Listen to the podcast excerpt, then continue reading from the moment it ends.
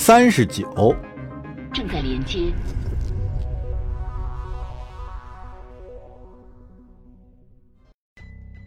提波斯·赫特现在热血沸腾，他站在满目疮痍的指挥中心里，欣赏着陷入火海的城市和惨遭屠戮的盖伦特人。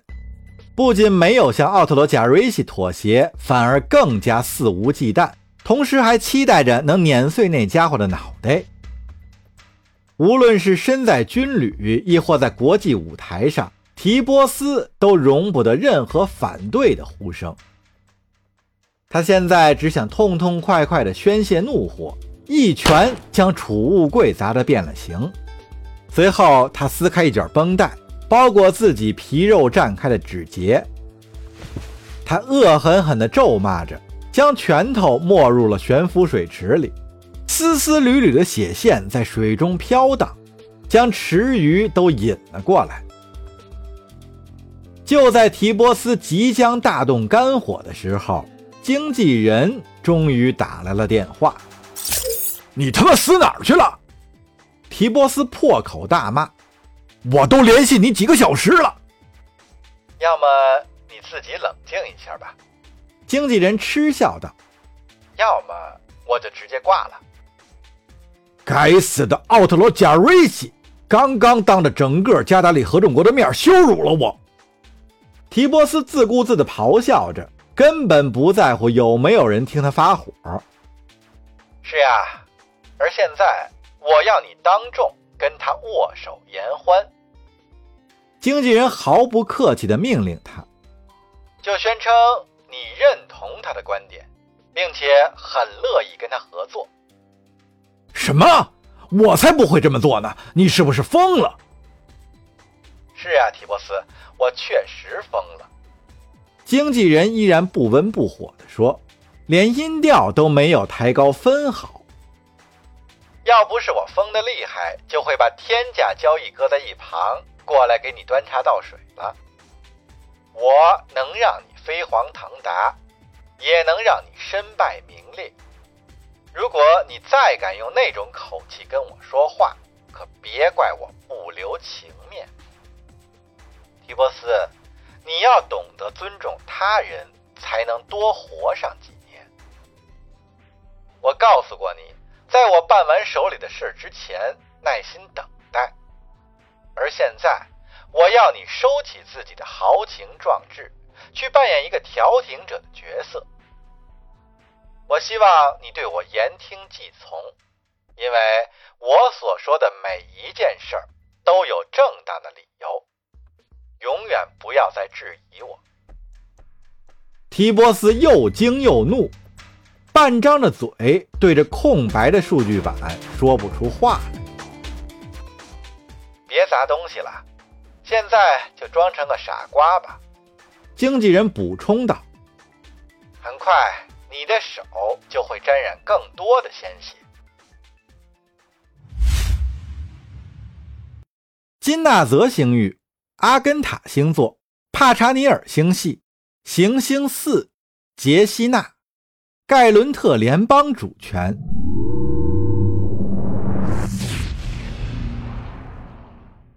海军上将亚历山大·诺阿和他的妻子隐居在杰西纳行星上。他们的世外桃源坐落在巍峨的山峦之间，山上覆盖着稀疏的森林，滚滚河水沿着山谷蜿蜒流淌。一轮灰白的新月悬在山巅，像是一个点缀在夜空中的精灵，洒下如梦似幻的柔光。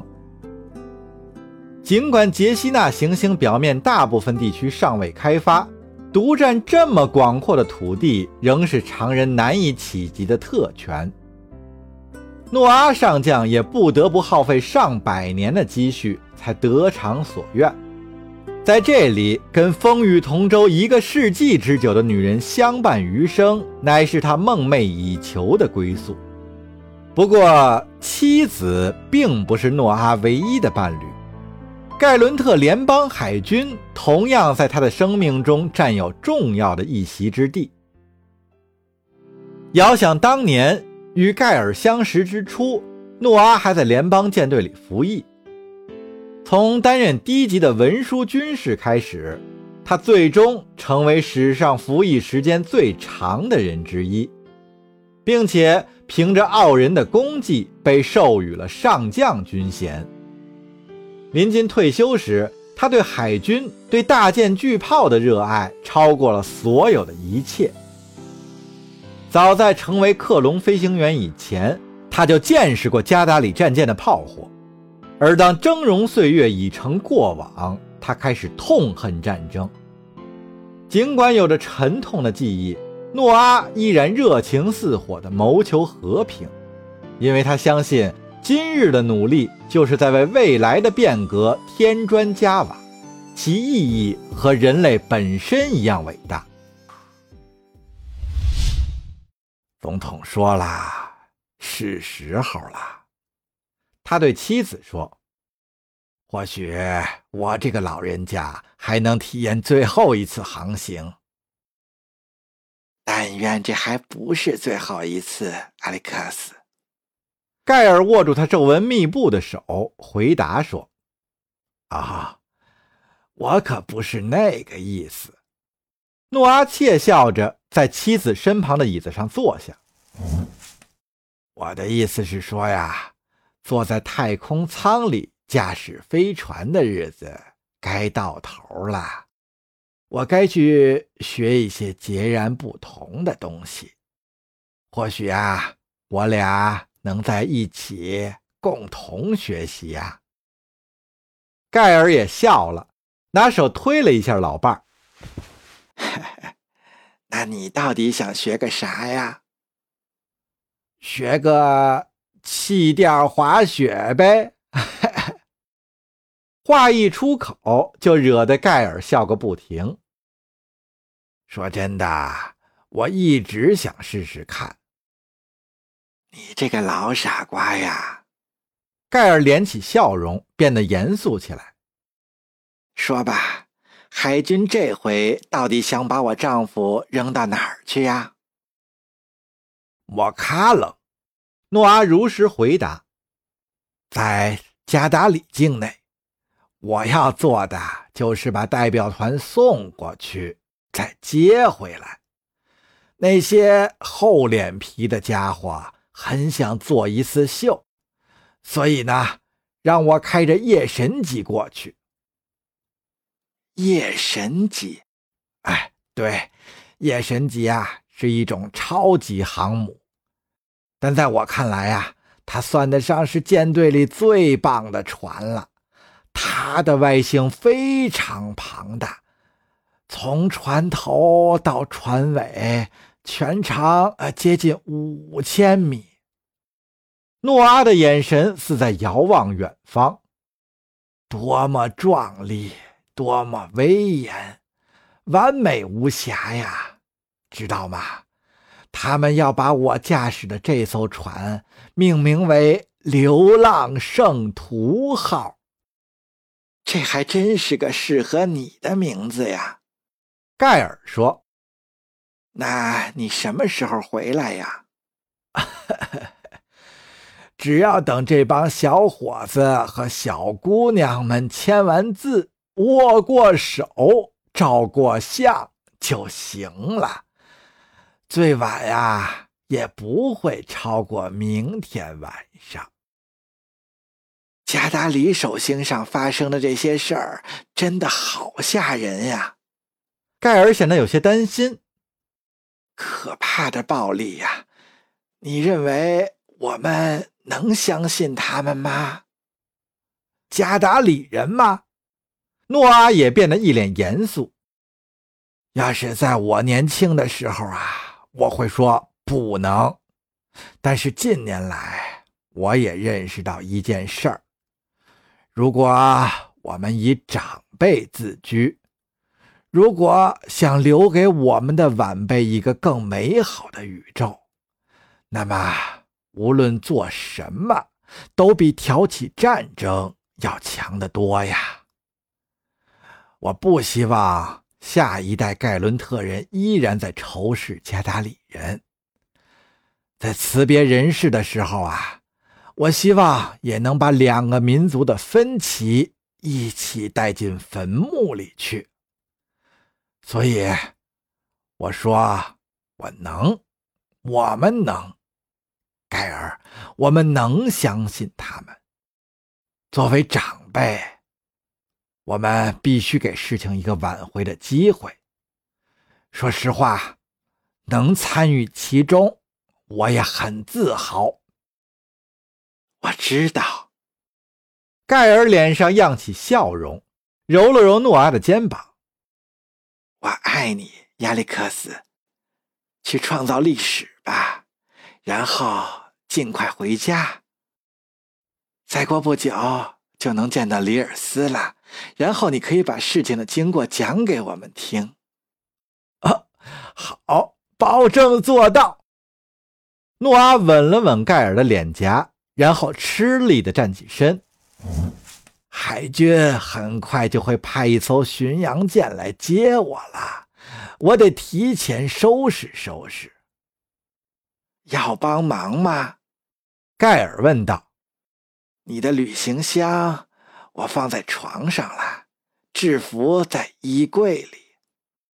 谢了，亲爱的，你就放一百个心吧。诺阿颤颤巍巍的走向主卧室。过几分钟我就回来啊！诺阿上将穿过走廊，进了宽敞的卧室，心里还在纳闷：俯瞰河谷的窗户为什么没有关上呢？微风拂过，带来屋外的潮气和植物的芬芳。正当诺阿走向控制台，想把窗户关上的时候，诺阿看见。一个男子出现在通往露台的方向，然后若有所思地朝他走了过来。诺阿先是一惊，接着就彻底呆住了。